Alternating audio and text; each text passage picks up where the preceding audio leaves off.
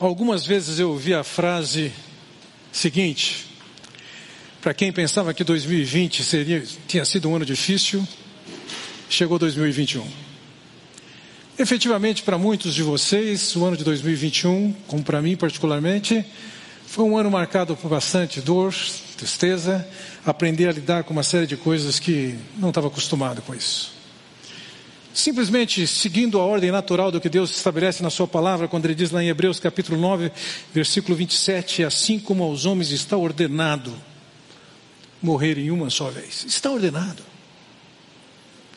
Efetivamente, vários de vocês aqui tiveram e viveram a realidade de perder um pai, a mãe, um irmão, pelo menos quatro pessoas por conta da, da pandemia, nesse último ano, perderam seu cônjuge. Começando com a Cleide, eu mesmo, posteriormente a Valquíria e depois a Mônica. Houve muita oportunidade em 2021 para se lamentar, para se chorar. Efetivamente foi um ano mais difícil do que o habitual. Dessa maneira, virar a página de 2021 para 2022 para algumas pessoas isso não é a coisa mais fácil. Há memórias, há marcas, há questionamentos, há necessidades de respostas para uma série de coisas. Como é que nós vamos virar esse ano? O que, que o Senhor diz sobre esse assunto? E a gente pode pensar em termos de Mateus, de, de o que significa para 2022, quando olhamos, por exemplo, em Mateus capítulo 6, versículo 34, que diz, portanto, não vos inquieteis com o dia de amanhã. Vamos pensar amanhã aqui, o ano inteiro de 2022. Pois o amanhã trará os seus cuidados. Basta ao dia o seu próprio mal. Males não aconteceram, estão restritos ao ano de 2021. A realidade da vida a experiência de estarmos nessa ordem, nas condições que estamos hoje, envolve várias experiências e várias delas doloridas. O Senhor Jesus garante, diz: basta a cada dia o seu próprio mal. É para não nos preocuparmos muito além, muito à frente, mas sabermos que isso acontece com o Filho de Deus. É, quando nós pensamos em termos de o que vem pela frente, é, quero lembrar das palavras do Senhor Jesus Cristo, registrado em Mateus capítulo 7, em que ele diz: Todo aquele, pois, que ouve essas minhas palavras e as pratica, será comparado a um homem prudente que edificou a sua casa sobre a rocha. E caiu a chuva, transbordaram os rios, sopraram os ventos e deram com ímpeto contra aquela casa, que não caiu porque fora edificada sobre a rocha. E ao continuar com essa parábola, ele descreve que o homem imprudente, ele fez a mesma coisa, só que ele não firmou na rocha.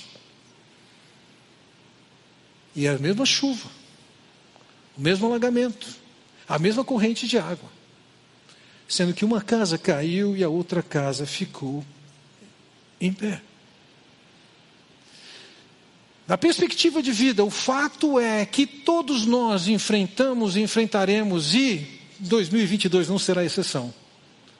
Tempestades, ventos, chuvas, inundações e algumas casas vão cair.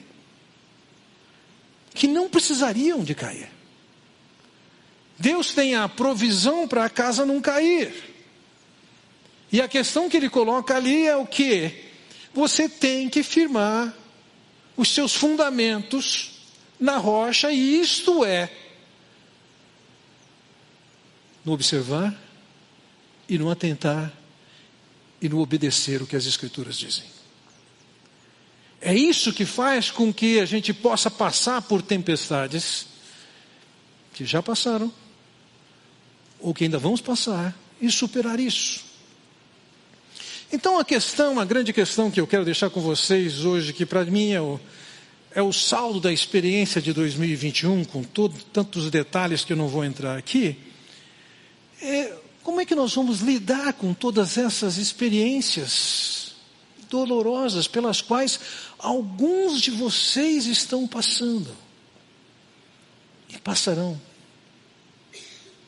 Recentemente conversava com um amigo a quem eu não vejo há muito tempo, e ele descrevendo a situação dele, e eu não tenho dificuldade nenhuma em concluir que a dor dele é maior do que foi a minha. Há cores, matizes tão graves na experiência dele que eu falo, meu Deus, ele deve estar sofrendo mais do que eu sofri. Como é que nós vamos lidar com isso? Ao longo de 2021, o versículo que eu cavei na rocha e praticamente firmei minha vida nele é um versículo do Salmo de número 50, o versículo de número 23. E como isso foi essencial para mim, a minha expectativa é passar um pouco disso para vocês. E por fim, passar uma visão de, de como é que você efetivamente pode, sem o chavão, ter um feliz ano novo. Vejam, o Salmo 50, versículo 23 diz o seguinte: Porém, gratidão sacrificial de fato me honra. Há uma expectativa de Deus que, no que tange a, a, um tipo de louvor, de gratidão que Ele quer na, na boca dos seus, e aqui Ele chama de sacrifício. O que, que é uma gratidão sacrificial? O que, que é um louvor sacrificial? O que, que é um sacrifício de louvor, de gratidão? Todos vocês puderam sentar à mesa esses dias e se deliciar com comidas bem preparadas. E não é difícil nessas circunstâncias você agradecer a Deus pela reunião em família, pelo tempo agradável, pela comida que está na mesa, etc. E você oferece essa gratidão para Deus sem nenhum sacrifício. É quase espontâneo. É só uma resposta à alegria que Deus lhe concede. Mas vamos imaginar se você sentasse à mesa de Natal do Ano Novo e descobrisse que a refeição que foi preparada para você é um rodízio de salada. Eu sei que alguns de vocês quando sentam à mesa para comer, não agradecem a Deus pela salada. A salada é obrigação porque o médico mandou. Quando for chegar a comida efetivamente, então se agradece. Por que, que você vai agradecer por um giló? Por um quiabo?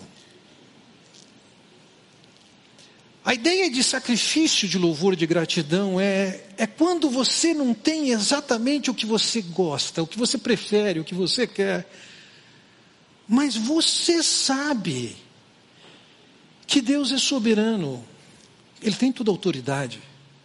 Você sabe que Ele é sábio, Ele sabe o que Ele faz. Você sabe que Ele é bondoso, Ele não quer o seu mal. Então, em função dessas coisas que você sabe acerca de Deus, sua bondade, seu poder, sua soberania, sua sabedoria, você pode chegar a Deus e dizer: Eu não estou sentindo como agradável a experiência pela qual eu estou passando, mas eu sei que o Senhor é sábio. Que o Senhor sabe por que eu estou passando isso. Eu sei que o Senhor é bondoso. Eu sei que o Senhor é poderoso. E o Senhor define exatamente o que é melhor dentro do plano que o Senhor tem para mim. Você pode dizer, Senhor, eu não entendo porque eu estou passando isso. Eu não quero isso para mim. Mas você olha para quem é Deus e simplesmente, mesmo sem ver a sabedoria de Deus, mesmo sem perceber a bondade de Deus, você fala: Senhor, eu te agradeço por isso.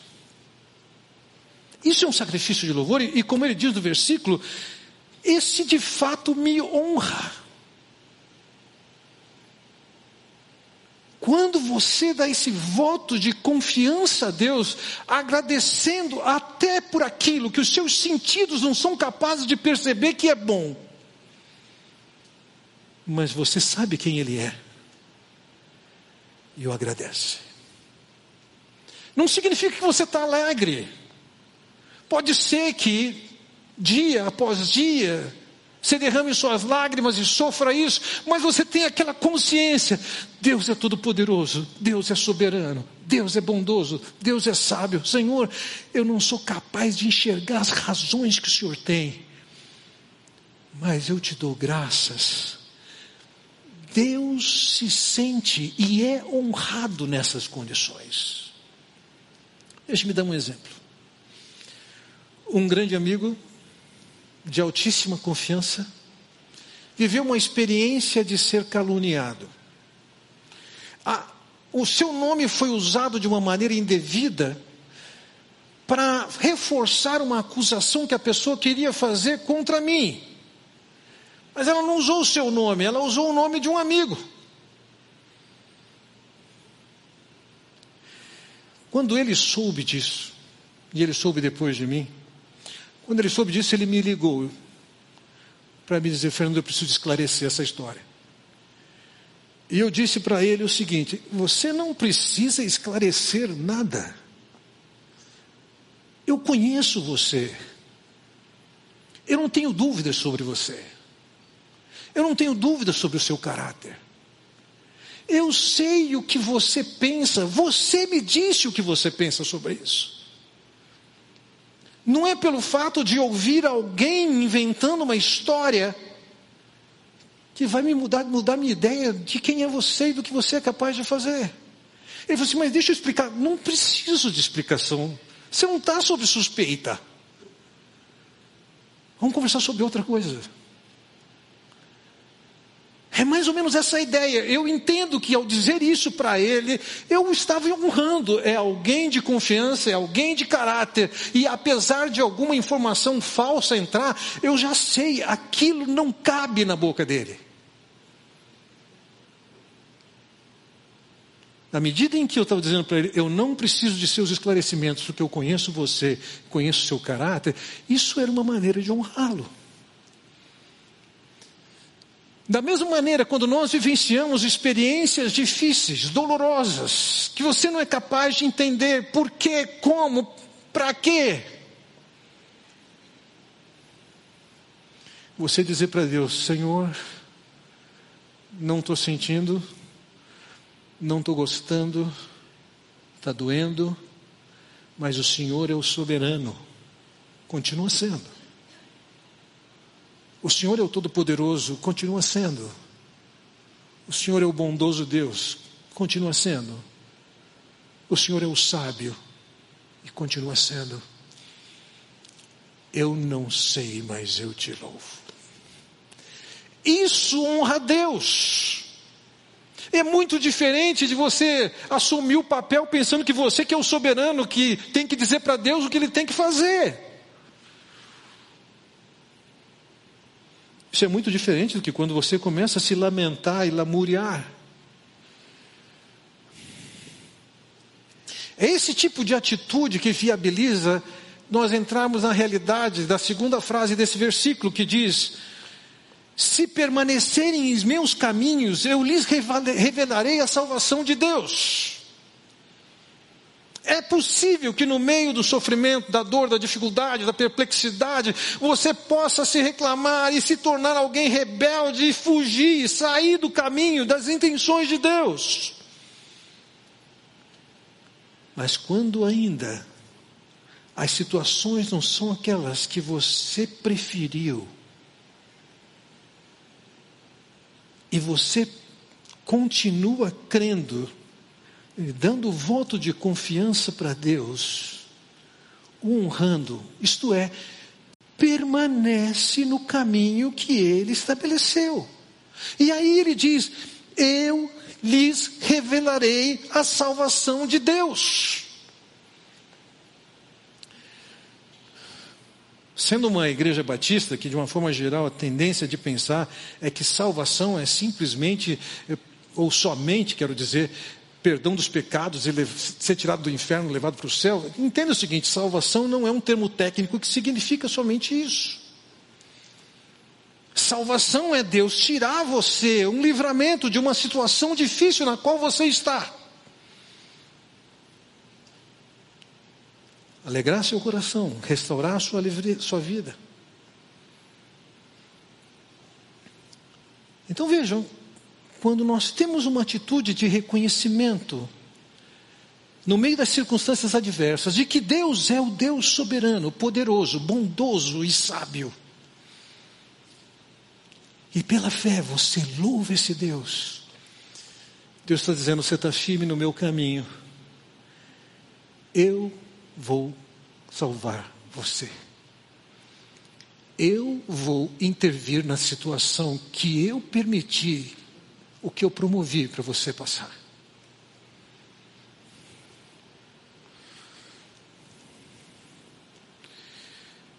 Vejam, ao longo de 2021, indiscutivelmente, experimentei e vivi o ano mais difícil da minha vida. Sem par. Mas ao longo de 2021 também, no meio e também relacionado com toda essa crise, que o Deus soberano, bondoso, sábio e todo-poderoso orquestrou.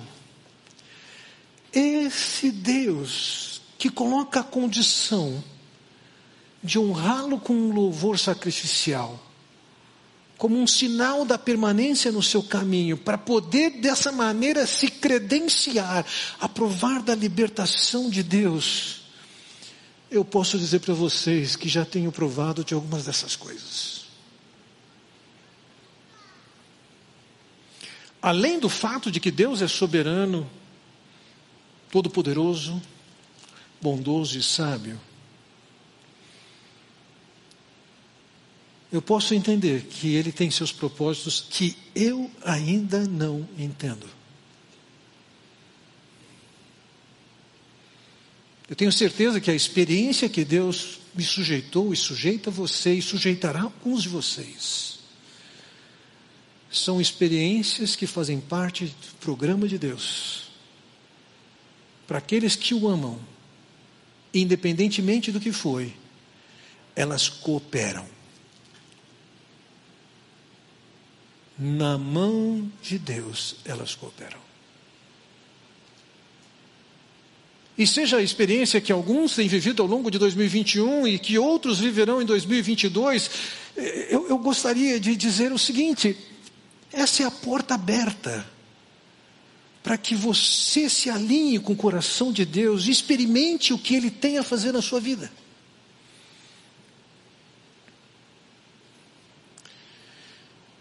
No meu caso em particular, eu destaco três grandes ganhos. Isso não tem nada com comparação com o que era antes. Não existe comparação. Primeiro, é natural para todos vocês que são pais, como é para mim, a experiência de que um pai seja o provedor, o cuidador, o protetor de seus filhos. Ao longo de 2021, eu pude viver uma experiência que eu não conhecia.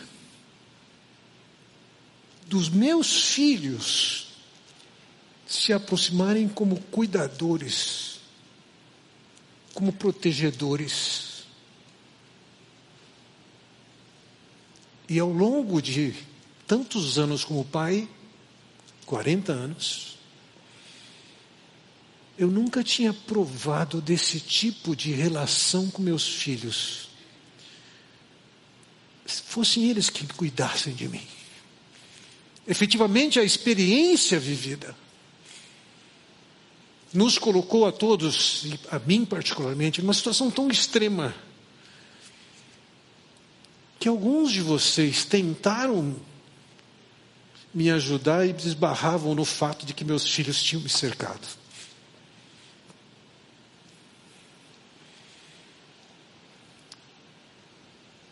Não posso comparar como era antes. Eventualmente até penso na minha cabeça, caramba, como a Jane gostaria de ver isso com um toque assim de que o que ela perdeu. Aí eu falei assim, perdeu nada. Ela está tão bem com o Senhor e o seu plano que ela nem dos netos ela lembra. Mas foi um ganho. foi um meio de ver a mão de Deus livrando, salvando, cuidando. Não somente isso, ao longo desse ano de 2021, a maior expressão de amor que eu vi de Deus na minha vida foi através de pessoas. Assim como foram com meus filhos, foi com vários de vocês, irmãos. Como diz Provérbios capítulo 17, versículo 17: em todo tempo ama o amigo e na angústia se faz o irmão. E efetivamente, nesse tempo, esse tempo de angústia, foi um tempo de provado cuidado de tantas pessoas extremamente preocupadas comigo, me telefonando, me arrastando para suas casas, me levando para sair, me levando para fazer caminhadas.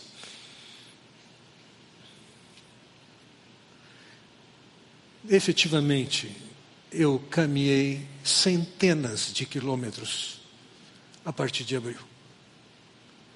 Centenas.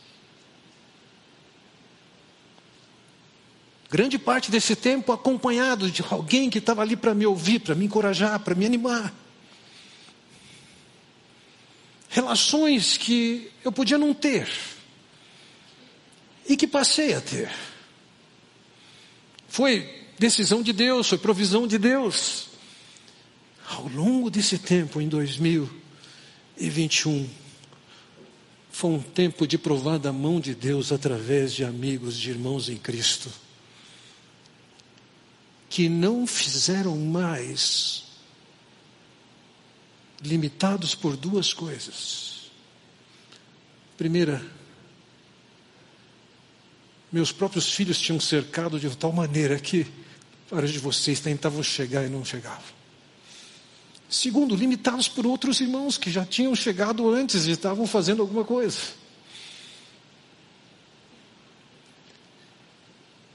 Meus filhos foram instrumentos, meus amigos foram instrumentos da salvação de Deus.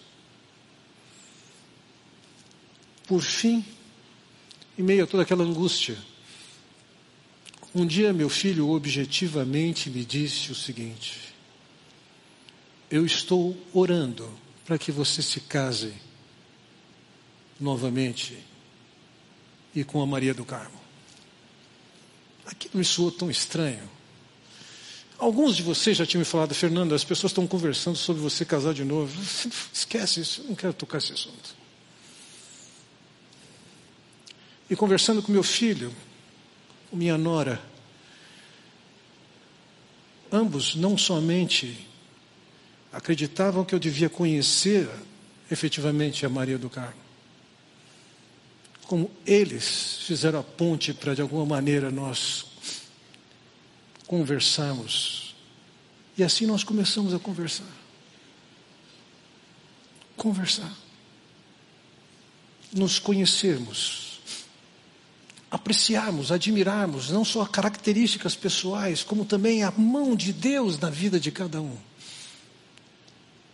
E nos alegrarmos de ver de uma maneira indiscutível que Deus estava traçando um caminho para nós.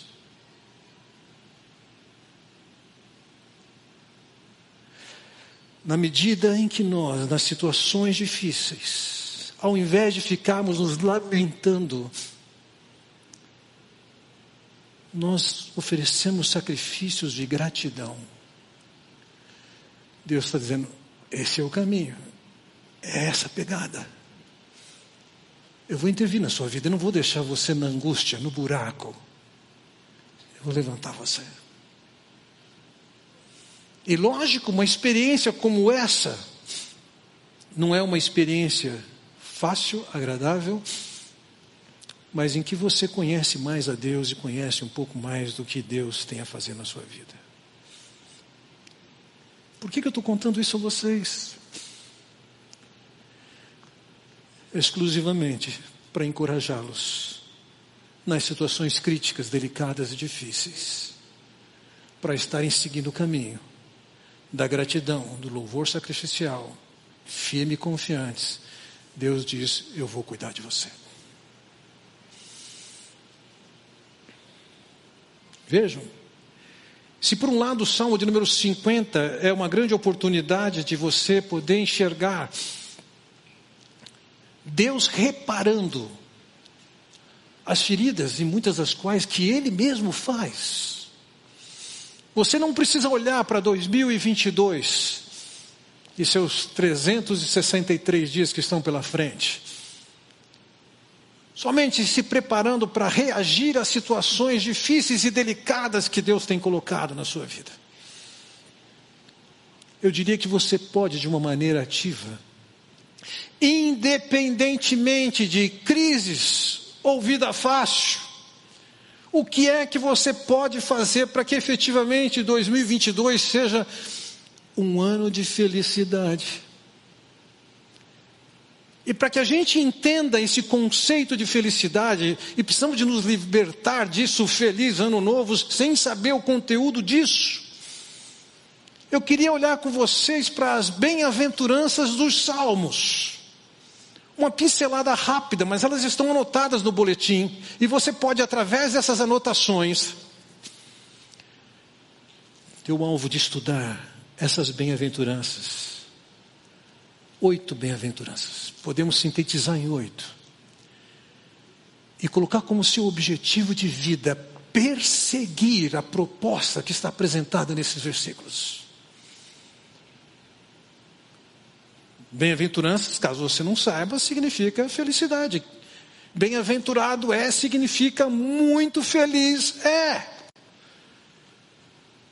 Qual é a receita de felicidade que ele apresenta dentro do livro dos Salmos? Primeira, versículo primeiro do Salmo primeiro: Feliz o homem que não anda no conselho dos ímpios, não se detém no caminho dos pecadores nem se assenta na roda dos escarnecedores, antes o seu prazer está na lei do Senhor e na sua lei medita de dia e de noite. A primeira bem-aventurança, que de uma outra forma ela também está escrita no Salmo 94, que diz: Feliz, bem-aventurado o homem, Senhor, a quem tu repreendes. A felicidade aqui, conforme esse texto diz, está no fato de você levar uma vida não na opinião do mundo, não no que o mundo diz que deve ser, mas antes você medita na palavra de Deus, no seu conselho, na sua orientação, na sua repreensão, e leva a vida baseada na instrução de Deus. O ímpio vai dizer que você vai estar bem se você comprar o carro que você efetivamente queria, fazer a reforma na sua casa, ou construir a nova casa, ou comprar a roupa tal, ou fazer tal passeio. Mas Deus está dizendo: não, a felicidade não se baseia nessas coisas. A felicidade se baseia em você meditar na minha palavra, conhecer a minha palavra, andar no caminho da minha palavra. Segundo, veja o que ele diz no versículo 1 do Salmo 32. Feliz aquele cuja iniquidade é perdoada, cujo pecado é coberto. Feliz o homem a quem o Senhor não atribui iniquidade, em cujo espírito não há dolo. A felicidade aqui, ela está calcada no perdão de Deus, na libertação de Deus, no livramento de Deus. Há pessoas que se achegam a Deus, são conscientes de suas culpas. E você pode saber que no Senhor Jesus Cristo, você tem o perdão. Mas não somente isso, mesmo como filhos de Deus, tantas vezes acabamos andando de uma maneira que fica evidente o nosso pecado, a nossa ofensa com Deus. Por exemplo, talvez alguém aqui esteja lembrando que a tônica da sua vida, ao invés da gratidão sacrificial, tem sido lamento espontâneo. Sua vida é uma vida de reclamação. E aí você pensa: o que, que eu tenho feito com a minha vida? Ele diz: bem-aventurado é quem a iniquidade é perdoado, o pecado é coberto. Na condição de filhos de Deus, nós podemos constantemente chegar a Deus, como constantemente nós pecamos, e dizer a Deus: Senhor, eu confesso, eu errei, eu pequei, e Deus diz: está perdoado. Você está livre para chegar em mim.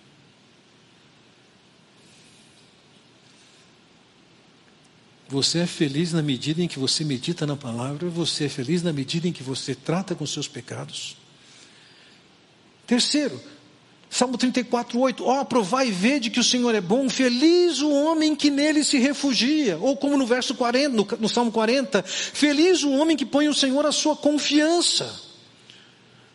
Na língua hebraica existem é, termos diferentes, alguns termos para descrever essa ideia de confiança, e alguns deles, por exemplo, esse que está traduzido como se refugiar, é se colocar sob. É como se Deus fosse o abrigo em quem a gente se protege. E uma outra ideia é, de confiar é se colocar sobre. É como quando você apoia num degrau, num estribo você confia que você pode largar seu peso ali.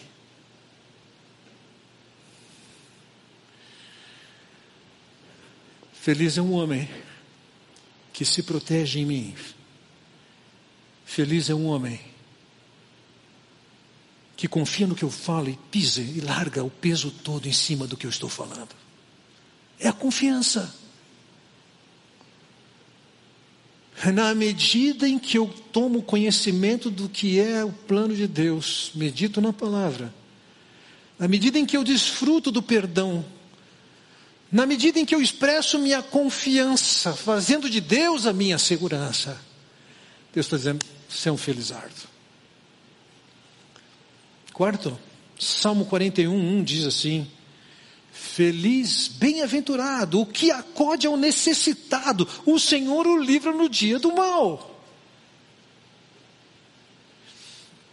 Com uma certa razão, com uma razão completa, quero dizer, é, é bom a gente saber que não é por causa de fazer o bem ou boas obras que nós vamos ser perdoados dos nossos pecados. Nós somos perdoados exclusivamente pela misericórdia de Deus, providenciada pela morte do Senhor Jesus Cristo e somente pela fé, nós estamos salvos.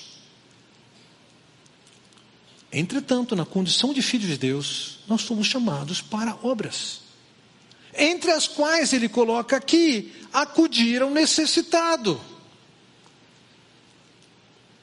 Nós precisamos estabelecer e criar o nosso estilo de vida, na maneira como nós organizamos a nossa agenda, nosso orçamento, quem, como, quanto eu vou dedicar para ajudar o necessitado. Isso não pode ser desprezado. É através de uma postura de atenção e de socorro que Deus está dizendo o seguinte: eu garanto teu livramento. Eu vou te livrar do mal. Há bênçãos que são concedidas a nós, mas que estão condicionadas. E essa felicidade aqui do Salmo de número 41, bem como do livramento, estão relacionadas à maneira como você olha para pessoas carentes. Para a Bíblia. Quinto, Salmo 84, 5 diz: Feliz o homem cuja força está em ti, em cujo coração se encontram os caminhos aplanados. E no Salmo 146 ele diz: Feliz aquele que tem o Deus de Jacó por seu auxílio e cuja esperança está no Senhor seu Deus. Vejam, a, a ideia aqui é a mesma. É um felizardo quem depende do Senhor e se fortalece no Senhor. Você não é garantia para você. O profeta Jeremias diz: Maldito o homem que confia no homem, faz da carne mortal o seu braço. Você não se garante, eu não me garanto. Mas quando você confia que existe um Deus soberano, todo-poderoso, bondoso e sábio, e é Ele quem o fortalece, você é um felizardo.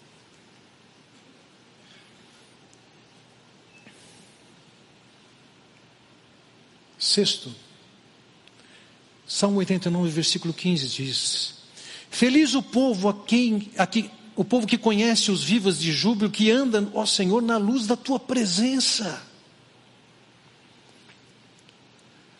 A felicidade se baseia quando você nutre um caminhar na presença de Deus. Não é no domingo ir na igreja. Não é num dia da semana participar do seu grupo no lar. A ideia aqui é andar na presença de Deus, é um ato contínuo. Em que a cada momento da sua vida você está consciente de que Deus está presente, suas orações podem ser feitas em qualquer lugar.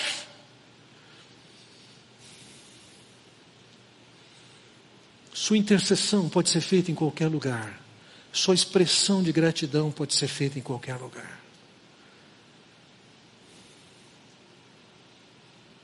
Sua consciência de que você não faz ou faz alguma coisa porque Deus está presente. Você é um felizardo. Quando você está na luz da sua presença.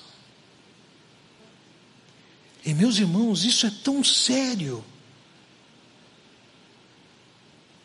E tão condição para se alcançar felicidade que isso tem que ser alvo de prática constante, numa alta posição de prioridade. Sétimo, Salmo 112, 1 diz: Aleluia, feliz o homem que teme ao Senhor e se compraz nos seus mandamentos. Ou 128, 1: Feliz aquele que teme ao Senhor e anda nos seus caminhos. A felicidade advém de você ter temor de Deus, isso é, reverenciá-lo, levá-lo a sério. Não é uma vida em que você está brincando com Deus. Não é uma vida em que você leva que a realidade do seu coração, quando você está sozinho, é diferente de quando você está na presença de outros. Temer a Deus é quando você sabe quem Ele é e quem você é. E você não brinca, não é indiferente, não trata de qualquer maneira mas leva a sério. E por fim, a oitava bem-aventurança que eu destaco aqui é do Salmo 144, versículo 15. Feliz o povo que assim sucede. Sim, bem-aventurado é o povo cujo Deus é o Senhor. E essa expressão Senhor aqui é, é, é, é, a tradução, é a maneira usual do ambiente acadêmico de, em respeito aos judeus que não pronunciam o tetragrama escrito em hebraico que é o nome de Deus, a maneira como Deus se apresentou. Quando você leva esse Deus, esse é o seu Deus. Nós podemos transformar em divindades muitas coisas. Para alguns, a sua divindade pode ser sua, seu marido, sua esposa. Sua divindade pode ser seu filho. O que é que rege a sua vida? Quem é que comanda a sua vida? Qual é a sua fonte de alegria? É o dinheiro no banco? No bolso? É a saúde para dar e vender? Isso é idolatria.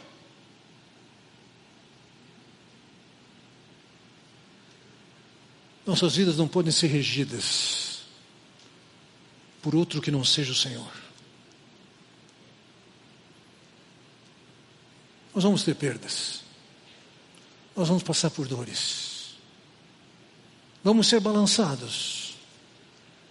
Mas isso não é impedimento nenhum de nós levarmos um 2022 marcado pela felicidade que não advém de um chavão dito no dia 31 para o dia 1.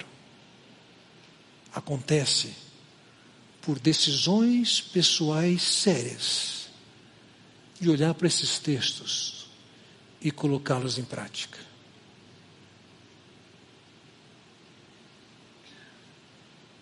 Você pode chegar em casa, olhar para esses textos, rever esses textos e perseguir colocá-los em prática, porque é assim e só assim que você de fato, independentemente do que acontecer em 2022, pode levar um ano marcado por felicidade. Deus o abençoe. Vamos orar. Pai Celestial, quero te agradecer pelo tempo, pela oportunidade que tivemos de aqui estarmos. Olhando para trás e vendo o que o Senhor tem feito, a maneira como o Senhor tem cuidado, suprido. Pai Celestial, o Senhor é o Deus sábio, poderoso, bondoso e soberano. Nossas vidas estão em tuas mãos. Nosso futuro está em tuas mãos. Ó oh, Pai Celestial, que o Senhor leve o teu povo, pelo caminho que for, fácil ou difícil, com o coração focado em Ti, com seus pés firmes no teu caminho, de forma a olharmos e entendemos que um ano marcado por felicidade não é uma questão de sorte, não é acaso, mas é construído a partir de um relacionamento tal como o Senhor determina. Eu oro no nome do Senhor Jesus Cristo. Amém. Deus os abençoe.